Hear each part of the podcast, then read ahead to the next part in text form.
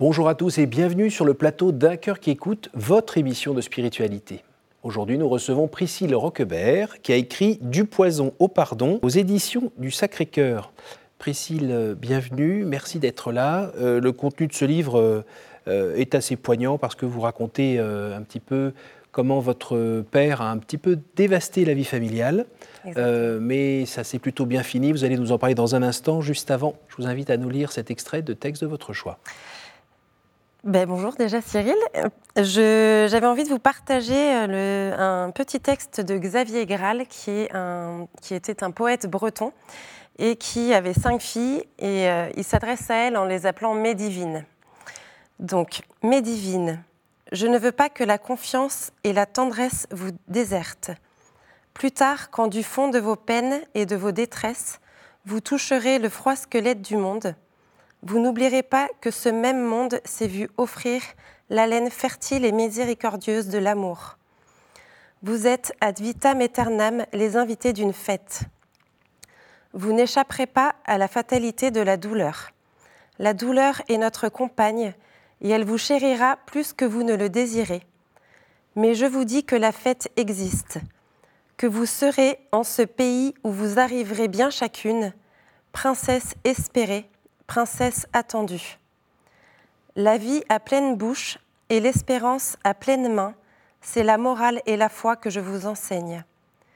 Mais divine, de père en fils, d'arbre en arbre, de vague en vague et de siècle en siècle, l'amour travaille ce monde secrètement, mystérieusement, et son règne n'en finit pas d'arriver. C'est beau. Voilà. Pourquoi cet extrait? Pourquoi cet extrait? Parce que euh, je trouve que c'est un résumé parfait déjà euh, de mon livre, euh, que c'est un texte qui s'adresse à tous, qui, qui, qui explique qu'en fait la souffrance fait partie du, quotidien, que c'est la croix de chacun, que personne n'y échappe. Mais c'est un message d'espérance et d'espoir assez incroyable sur ce qui nous attend après et, et qu'après c'est la fête et qu'on est euh, les invités du ciel et qu'on est attendus aussi au ciel. Voilà. Pourquoi avez-vous écrit ce livre? Euh, Pourquoi j'ai écrit ce livre? Quand je me suis convertie au cinéma, euh, devant la Passion du Christ, j'ai été convaincue que j'avais pas vécu cette, cette vie pour rien et qu'il il fallait que mon histoire porte du fruit, ou en tout cas que j'étais invitée par le Seigneur à, à la faire porter du fruit. Et j'ai pas su tout de suite euh, de quelle manière mon histoire allait porter du fruit. Et puis, au fur et à mesure, euh, dans les groupes de prière dans lesquels je me suis euh, engagée, j'ai été amenée à témoigner. Et c'est en témoignant que je me suis dit, mais c'est par l'écriture que je vais pouvoir parler aux jeunes, transmettre un message d'espérance. Et voilà, tout simplement. Et ce livre est composé de petits extraits que vous aviez déjà écrits pendant les années difficiles? Oui, oui, oui, ça m'a aidé. Euh, alors j'avais déjà plein de souvenirs qui étaient parfois un peu. Euh, voilà, il a fallu les remettre chronologiquement. Mm. Euh, mais oui, effectivement, j'ai toujours écrit des journaux intimes et, que j'ai toujours gardés. Des, je, partage un moment des échanges de lettres avec mon père. Mm. Je gardais les lettres que je lui envoyais, que je lui photocopiais. Mm, Donc oui, je me suis inspirée. Enfin, ça m'a aidé à réécrire mon histoire. Aujourd'hui, vous êtes mariée, maman de quatre enfants, vous vivez du côté des Herbiers, dans cette euh, belle terre de Vendée. Euh, mais tout a commencé euh, comme un, beau conte quand vous étiez enfant. vous habitiez du côté d'Arcachon. Et bah, quand vous racontez dans les premières pages de ce livre, bah, c'est la belle vie, hein, c'est la petite princesse. Oui, c'est une vie de famille harmonieuse. C'est la plage avant d'aller à l'école le matin, la plage en rentrant de l'école, le voilier la maison euh, sur le front de mer, on voyait la mer de nos fenêtres. Euh, voilà, j'ai des bons souvenirs de cette période-là, malgré un papa euh, assez brutal quand même dans son, dans son mode éducatif. Mmh. Mais mes parents s'aiment et mes parents m'aiment et, avec mes sœurs, ils nous le montrent. Alors votre papa fait des blagues, oui. il aime bien rire, jouer, mais c'est vrai qu'il a un côté un peu directif, comme se tenir comme il faut à table, parler comme il faut à ses parents, etc. De, ce genre-là, c'est un petit peu euh, carré. Oui, un petit peu beaucoup. Un, petit, peu, intransigeant, mais, mais, à côté de ça, j'ai de l'amour. Donc, euh, c'est assez stable. Enfin voilà, il n'y a pas de, de... c'est assez stable. Vous restez dans cette région-là jusqu'à quel âge à peu près? À peu près 6 ans. Et ensuite, on déménage parce que mon père est muté, on déménage dans la région parisienne. Mhm. Et c'est là que tout commence réellement. Vous êtes avec vos sœurs? Oui, mes quatre sœurs, on est cinq filles, mhm. donc euh, je suis la deuxième. Euh, voilà, on s'installe dans une petite ville euh, sans prétention, qui est, très bien. Avec, on a rapidement beaucoup d'amis. voilà, les, le, le, changement, quitter, quitter quitter la mer pour arriver euh, pas loin de Paris, moi je le vis pas mal du tout. Mhm. Euh, dans une petite ville qui ressemble plus à une ville de province qu'à une, une, ville de qu'à une ville de banlieue. Enfin voilà. Votre papa travaille dans quel type d'entreprise? Euh, Je ne vais pas donner le nom de l'entreprise, mais il est, il est ingénieur avionique. D'accord. Voilà. Et ça fait qu'il est tout le temps à la maison, qu'il voyage? Il voyage. Euh, il fait pas mal de, séjours à l'étranger, il nous ramène toujours des petits cadeaux. Euh, mais euh, la fréquence de ses voyages, je ne saurais pas trop les dire. J'ai pas le souvenir qu'il partait tous les mois, une semaine ou. Voilà, mais ça dure pas très longtemps parce que très vite, très vite, il commence, enfin, il tombe malade. Mm, mm. Du coup. Ça commence à dérailler. Ouais, ça commence à dérailler. Ou, ou là, je m'en rends pas forcément compte tout de suite, mais voilà, il fait une dépression. Euh, et, petit à petit, bah, c'est vrai que je le vois de moins en moins, pas parce qu'il est en voyage, mais parce qu'il dort tout le temps. Euh, voilà, on sent que c'est un papa qui est de plus en plus distant, que bah, on n'existe plus trop parce qu'il est très sombre. Euh, et puis du coup, il, multiplie les, séjours en, clinique, enfin voilà, à l'hôpital, parce qu'il fait une grosse dépression.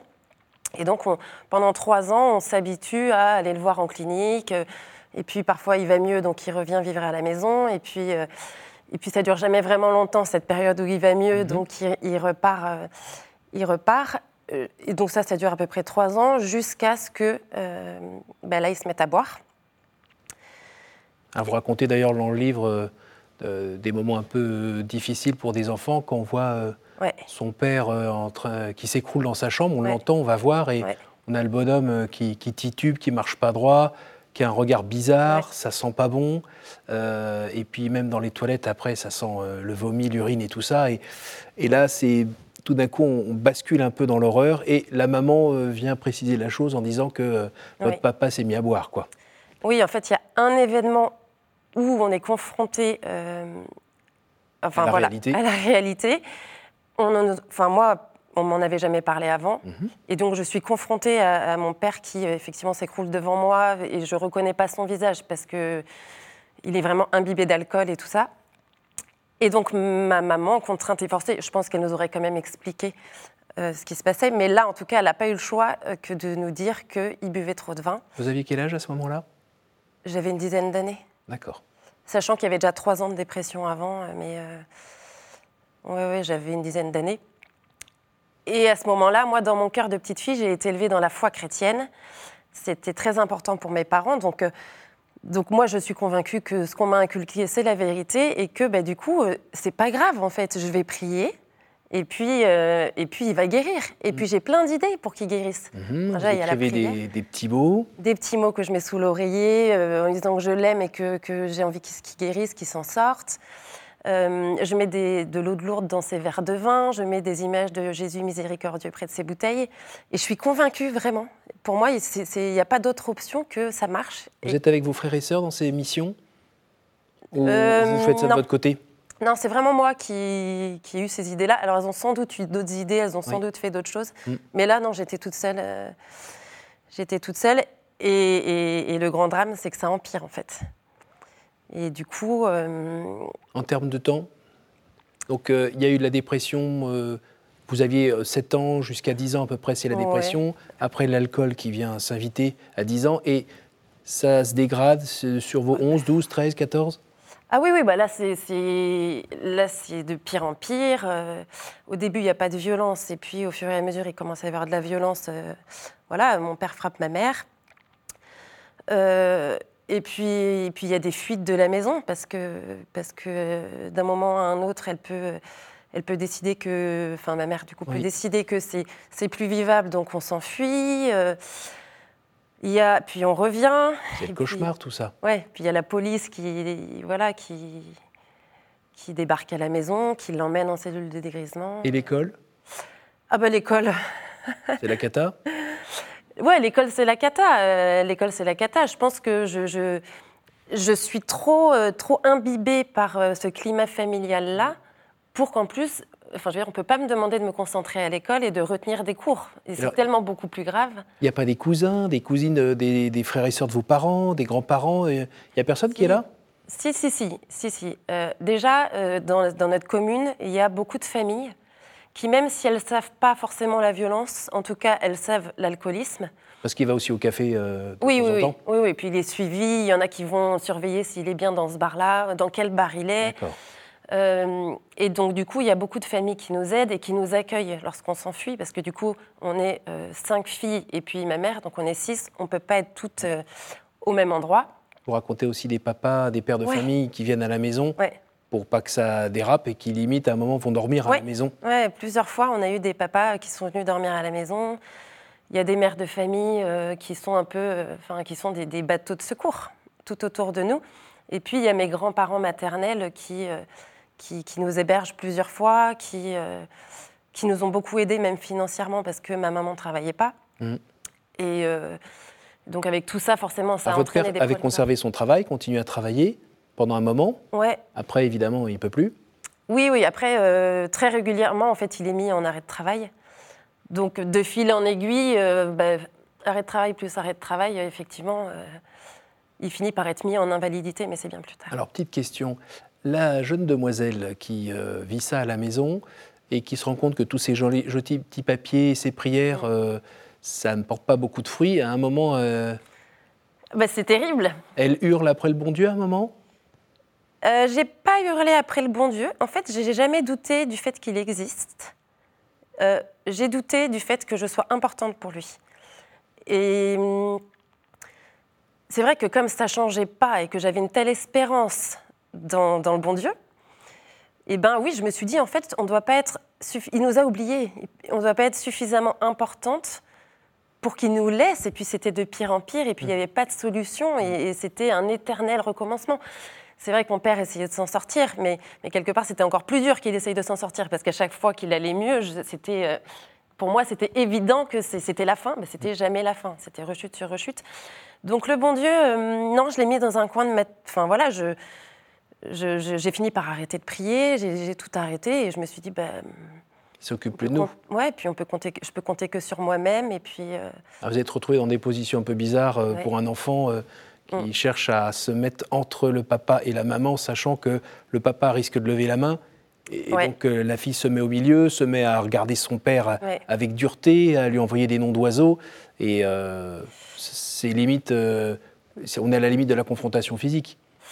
Alors, il n'y a jamais eu de confrontation mmh. physique. Mmh. Euh, c'est vrai qu'il est, il est, il est grand, il est impressionnant, il est volumineux parce que mmh. l'alcool fait grossir. Mais en fait, j'ai pas le choix. Je ne laisserai pas ma mère se faire frapper. Euh, c'est, c'est, je, je, je, suis pas faite comme. Enfin voilà, c'est pas possible. Et donc oui, plusieurs fois je, je, m'interpose, plusieurs fois je prends le téléphone et je me mets entre les deux en disant je vais appeler les flics et je le fais.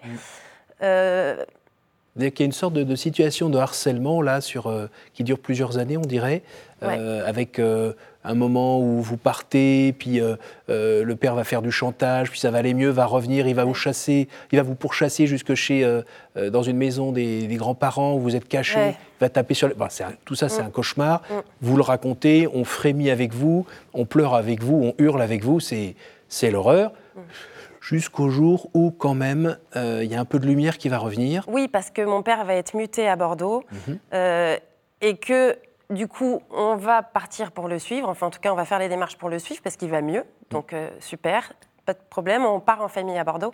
Et là, il rechute deux mois avant le déménagement. Et donc, en fait, on continue à faire les cartons dans la maison en lui faisant croire qu'on part, qu part, avec lui à Bordeaux, alors qu'en fait, on a un plan B mm. et qu'on sait très bien que lui va partir et pas nous. Donc là, c'est effectivement, euh, je dirais, une toute première petite libération, c'est que euh, du coup, ma mère se sépare. Donc euh, j'ai 16 ans. et là, il n'y a plus besoin de se cacher. Mon père part à Bordeaux, même si ça se passe très mal pour lui et qu'il multiplie les cures de désintoxication, et il va de mal en pis. Vos parents vivent ce qu'on appelle une séparation de corps, c'est ça? une séparation de corps. on reste marié, mais on vit plus ensemble sous le même toit, comme le, demande la loi quand on se marie. Exactement. Et à ce moment-là, ben, moi, je reprends des forces. Je, enfin, je réapprends à vivre. En fait, je commence à apprendre à vivre. Bon, ça dure pas longtemps cette période. Elle dure un an, mais il n'empêche qu'elle est précieuse parce que parce que pendant un an, il n'y a, a, plus de rebond. Enfin, c'est voilà, on vit avec ma maman, avec les cinq filles, et puis. Euh, et Dieu dans l'affaire, il est où à ce moment-là? Dieu, il est toujours de côté. Dieu, je ne l'ai pas remis. et, dans la vie familiale, est-ce qu'avec votre maman, on dit le bénédicité, par exemple? Il y a la prière le soir? Il y a la messe tous les dimanches. Oui. Euh, la prière le soir, je pense, je pense plus qu'on l'ait à ce moment-là. Mhm. Le bénédicité non plus. Mais il y a la messe le dimanche. Mais voilà. Ça, Pardon, mais comment vous regardez, avec quels yeux vous regardez votre maman euh, à ce moment-là? Dans cette année-là? Hmm. euh, En fait, j'ai beaucoup voulu la protéger, mmh. parfois sans doute trop. Mmh. J'ai parfois sans doute pas du tout été à ma place. Peut-être parce qu'on m'a, enfin, on m'a donné cette place ou c'est moi qui l'ai choisie. en tout cas, ça s'est fait comme ça. Euh, à ce moment-là, je suis très heureuse pour elle. En fait, moi, j'attendais que ça, qu'elle se sépare. Donc, euh, je, elle a enfin réussi. Elle a enfin réussi à se séparer. Voilà. Et alors après, l'étape d'après? Et l'étape d'après, c'est que bah, du coup, un an après, euh, mon père est mis en invalidité et euh, il revient nous voir. On est encore dans une autre maison, dans une maison HLM. On a réussi à faire passer un dossier, et donc, donc voilà. Et il arrive en nous disant bah, Je reviens et j'ai loué un appartement qui est juste en face de chez vous. Le cauchemar recommence. Le cauchemar recommence. Sauf qu'il est plus sous notre toit, mais il n'empêche que on, on est fenêtre à fenêtre que quand on sort de chez nous, ben forcément. Voilà. Donc moi, et de temps en temps, il vient. Oui. Il et il fait comme chez lui. Puis votre mère va gentiment l'accueillir quand même. Euh, Petit à petit, oui, elle va lui laisser de la place. Elle va lui laisser de la place, qui, selon moi, euh, adolescente, est une trop grosse, beaucoup trop grosse mm. place, euh, parce qu'il boit encore. Et, et du coup, j'ai eu le temps de grandir. Et là, j'ai mis, là, je suis prête à, lui vouer une, une, un combat un combat pour que ça, Enfin voilà, c'est pas possible que ça recommence. Là, je vais me battre pour que ça se termine en fait.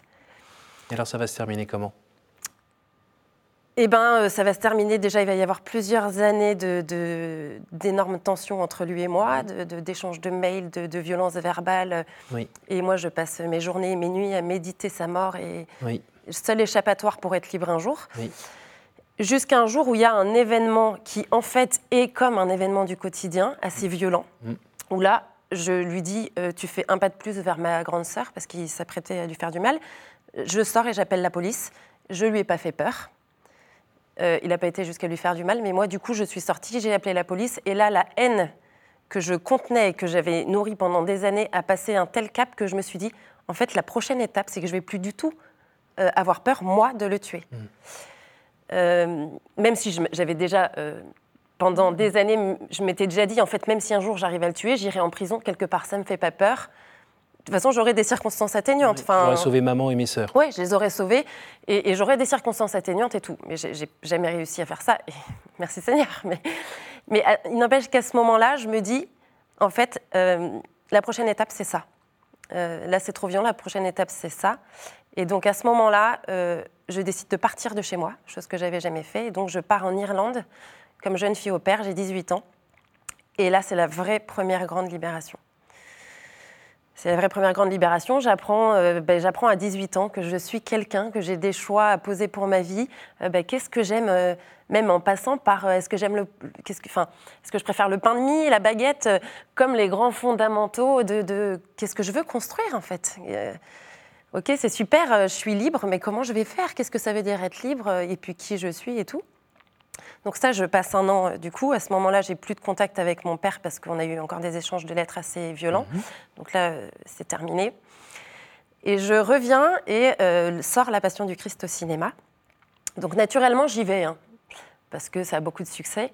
Et là, dans la salle de cinéma, alors que je m'attends à rien, bah, je rencontre mon frère, je rencontre Jésus le frère que j'ai jamais eu. Et je comprends avec le cœur, le, le, don de la vie de Jésus pour moi, Priscille, pour moi, être unique. donc en fait, il m'a jamais abandonnée et je le vois souffrir. Je, vois qu'il souffre comme j'ai souffert. Donc je me dis en fait, il était là tout le temps avec moi et encore, encore mieux, enfin encore mieux ou encore pire, mais il a porté là ces souffrances que je vois devant moi, c'est les miennes. Donc il les a portées en premier. Et c'est euh, un vrai bouleversement de, je suis plus seule. Et puis en fait, je l'ai jamais été et, je suis vraiment bouleversée. J'ai pas encore rencontré Dieu le Père, ça, ça arrivera plus tard. Et puis, euh, et puis bah, suite à ça, je, commence un, chemin dans la foi en m'engageant dans des groupes de prière. Euh, je suis convaincue que je suis guérie de tout parce que j'ai rencontré Jésus. Ben non, en fait, je suis pas guérie de tout. C'est là où tout commence. Et, donc, je commence un, chemin de guérison, un chemin d'apprendre à se faire aimer par le bon Dieu, de, enfin, par Jésus. Et puis un jour, un, frère qui m'accompagne me parle du pardon pour la première fois et il me demande est-ce que tu penses que tu serais capable de pardonner à ton père? Et là, c'est l'énorme claque. c'est pas possible. Si Dieu, que j'ai tant de mal à accepter comme un père, me connaît et m'aime vraiment, il peut pas me demander de pardonner. Pourquoi? Alors que j'ai réussi à l'enlever de ma vie. Là, ça veut dire que je dois le remettre dans ma vie parce que si je lui pardonne, ça veut dire qu'on aura un, un lien. Oui. Donc euh, non, non, je refuse complètement cette idée. Et puis, puis, puis non, c'est pas à moi de faire ça. Enfin, c'est trop, on m'en demande trop, quoi. Enfin, j'ai rien demandé.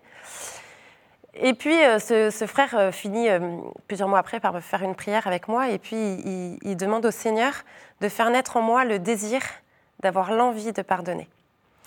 Et à ce moment-là, c'est une énorme libération parce que je comprends que Dieu, le Père, en fait, est vraiment bienveillant que c'est pas il faut absolument pardonner, vas-y, à la force du poignet, comme un bon petit soldat, ben, sois une bonne chrétienne, pardonne. En fait, c'est pas aussi facile que ça. Et que avant le pardon, il y a le désir de pardonner. Et avant le désir de pardonner, il y a l'envie d'avoir le désir de pardonner. Et donc, je comprends que j'ai pas de pression. Je comprends que Dieu me dit, en fait, reste orienté vers moi, pratique les sacrements, en fait, le temps fera énormément de choses. Tout ce que je veux, c'est que tu restes centré sur moi. Et c'est ce que je vais faire. Et au bout de trois ans, bon là je, vais très vite, mais au bout de trois ans, euh, déjà entre-temps, je rencontre l'homme qui, qui, est mon mari aujourd'hui. Et ben, je me réveille dans ma chambre de bonne et je, et je, et je décide d'aller voir mon père. Donc on n'a plus de contact. Hein. Parce que j'ai décidé de lui pardonner. Et de lui pardonner librement. Donc je frappe à sa, porte d'appartement et, il m'ouvre et on ne se connaît pas. On se connaît pas en fait. Mmh. On se connaît pas. Je suis sa fille et mon père. Enfin je. Et en fait je lui dis bah, papa j'ai décidé de te pardonner. Et à ce moment-là même si c'est très pudique, euh, c'est vraiment très pudique. On a réussi un peu à parler. Et euh, déjà on a prié ensemble parce que je voulais qu'il bénisse mon couple.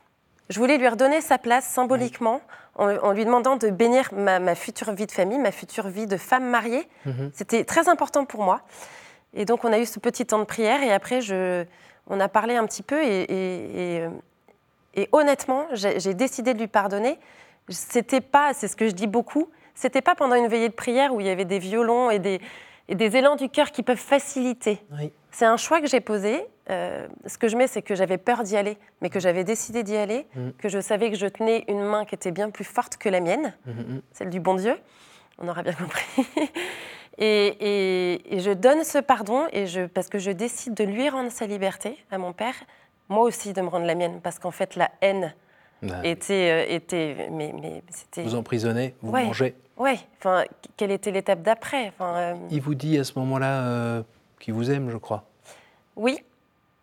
en fait, il, il, je dirais pas qu'il m'a dit qu'il m'aimait. En tout cas, il y, a eu un vrai échange où moi aussi je lui ai demandé pardon. Hmm. Et où, euh, oui, il m'a demandé pardon et j'ai accepté son pardon. Parce qu'il m'avait déjà demandé pardon plus jeune, mais j'y hmm. croyais pas parce qu'à hmm. chaque fois, c'était, on replongeait dans le. Et là, j'ai accepté son pardon, j'ai accepté, enfin, j'ai compris qu'il avait réellement souffert aussi, qu'il était une victime aussi, et que personne n'a été épargné. Et j'ai compris qu'en fait, il m'avait toujours aimé. Et à partir de là, vous avez pu démarrer vous-même une nouvelle vie, Oui, alors après, bah, l'histoire n'est pas finie parce qu'il va, il va plonger dans la maladie psychiatrique. Et... Mais je vais vivre cette maladie et cet accompagnement-là avec le bon Dieu. Mhm.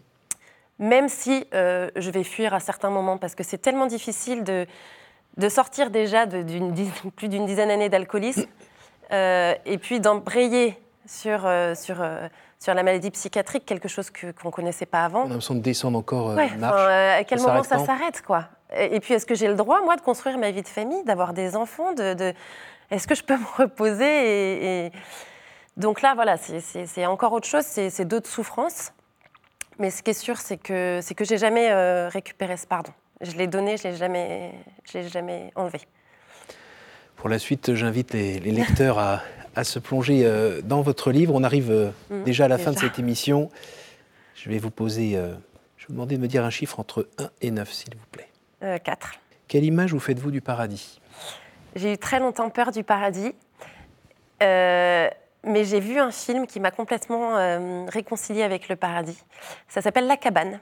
Je ne sais pas si vous connaissez. C'est avec l'acteur de Avatar. Je ne connais pas son. Et en fait, je, si le paradis c'est ça, Vraiment, il n'y a aucun problème. Je, du coup, j'ai compris que le paradis, c'était un, endroit lumineux, un endroit de quiétude, de paix, euh, de... Enfin, en fait, comme si mon âme était faite pour le paradis. Enfin, vraiment. Donc, donc, euh, donc voilà l'image que je me fais du paradis. À nouveau, entre 1 et 7 6. Quel est le personnage ou le saint que vous aimeriez retrouver au ciel? Mère Teresa. J'aime beaucoup Mère Teresa. Petit bout de femme. À nouveau, une dernière fois. Trois, j'avais déjà dit? Non, ça avait commencé par quatre. Quelle est pour vous la plus belle fête? Noël. Pourquoi? Ben, parce que parce que parce que c'est la venue de notre Sauveur sur terre. C'est Dieu qui s'est incarné en, homme, qui, est venu nous rejoindre dans notre pauvreté par la naissance du Christ. Parce que c'est la fête que j'ai toujours préférée, toujours toujours. J'en parle dans mon livre d'ailleurs. Donc il y en a plein d'autres. Hein. Il y a la résurrection, il y a Pâques, euh, mais non, Noël, vraiment.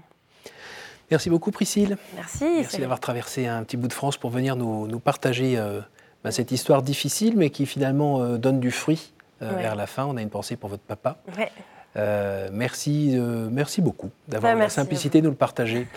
je rappelle le titre de votre livre, Du poison au pardon, témoignage aux éditions du Sacré-Cœur par Priscille Roquebert. Merci à vous tous euh, pour votre fidélité. Euh, n'hésitez pas à partager cette émission grâce à notre site www.ktotv.com parce que ben, vous le voyez, euh, dans la dureté de la vie, la lumière vient, prend son temps, mais finalement finit par faire éclore des belles fleurs, les fleurs notamment du pardon. Et on peut goûter la miséricorde de Dieu. Voilà. À bientôt, à la semaine prochaine sur cette antenne. Bonne soirée.